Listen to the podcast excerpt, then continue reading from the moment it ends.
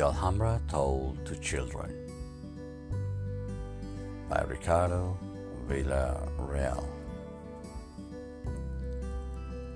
The grandfather, with his white beard, smiles with satisfaction. He has shown the Alhambra and the Generalife to his three grandchildren and to a little friend who is accompanying them.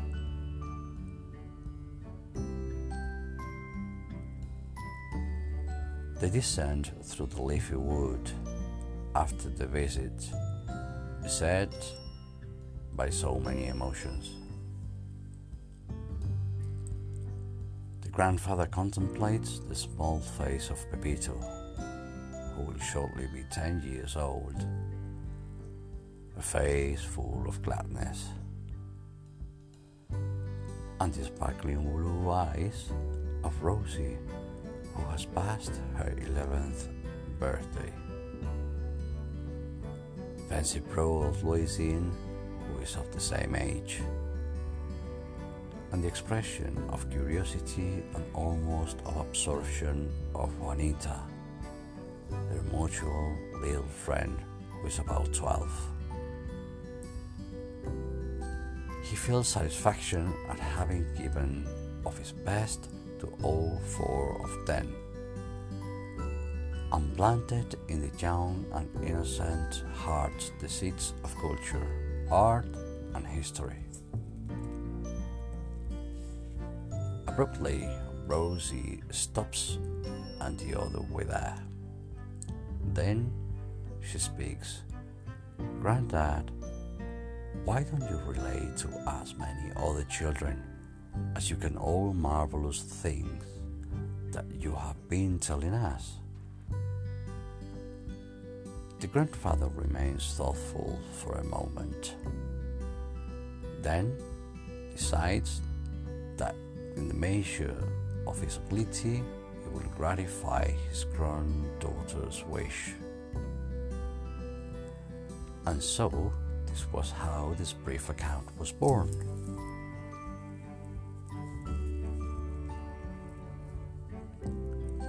A little history.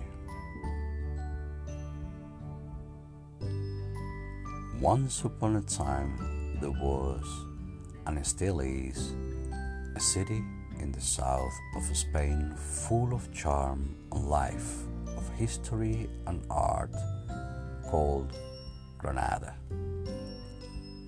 Fine palaces, an imposing cathedral, a fascinating chapel royal, churches and convents without number, quarters such as the Albaicin, full of streets and alleys, winding and mysterious.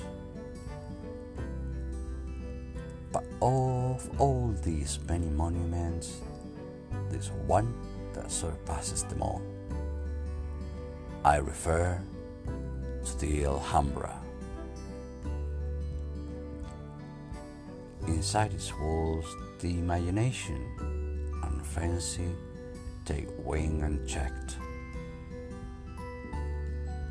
As is oriental, whoever visits, he dreams of fairies, genii, ogres, and hidden treasures, of sultanas and princesses, and mysterious events, just as in the Thousand and One Nights.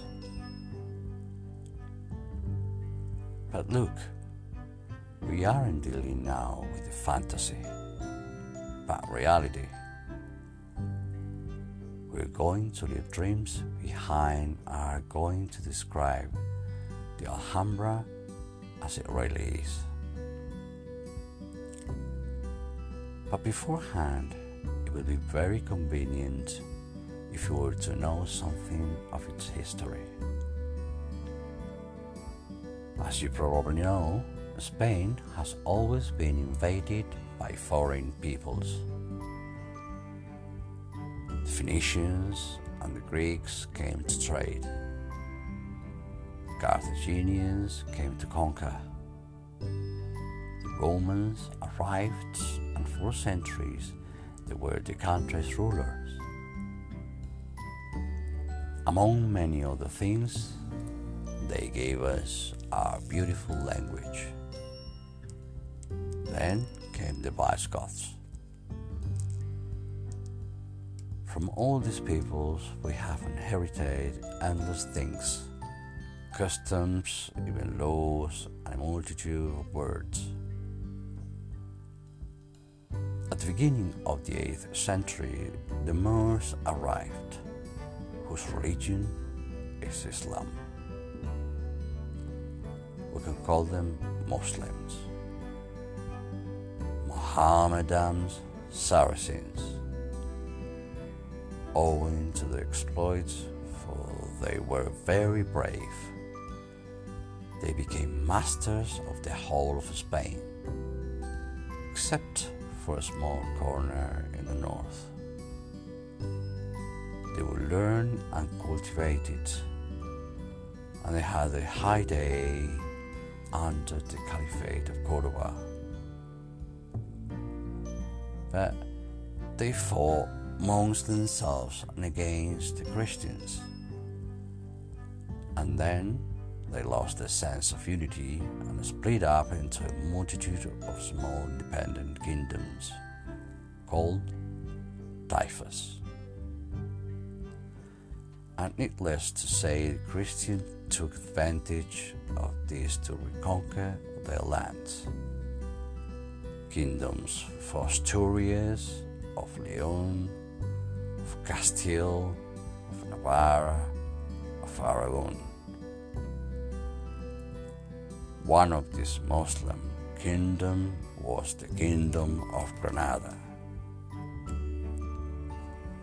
Here there were two dynasties of emirs or kings, namely the Zirites with four monarchs and the Nathrites with numerous sultans. These Nathrites embellished the cities of their small kingdom, such as Malaga and Almeria. But they gave pride of place to Granada, and the most valued jewel that they built and the most cherished was the Alhambra.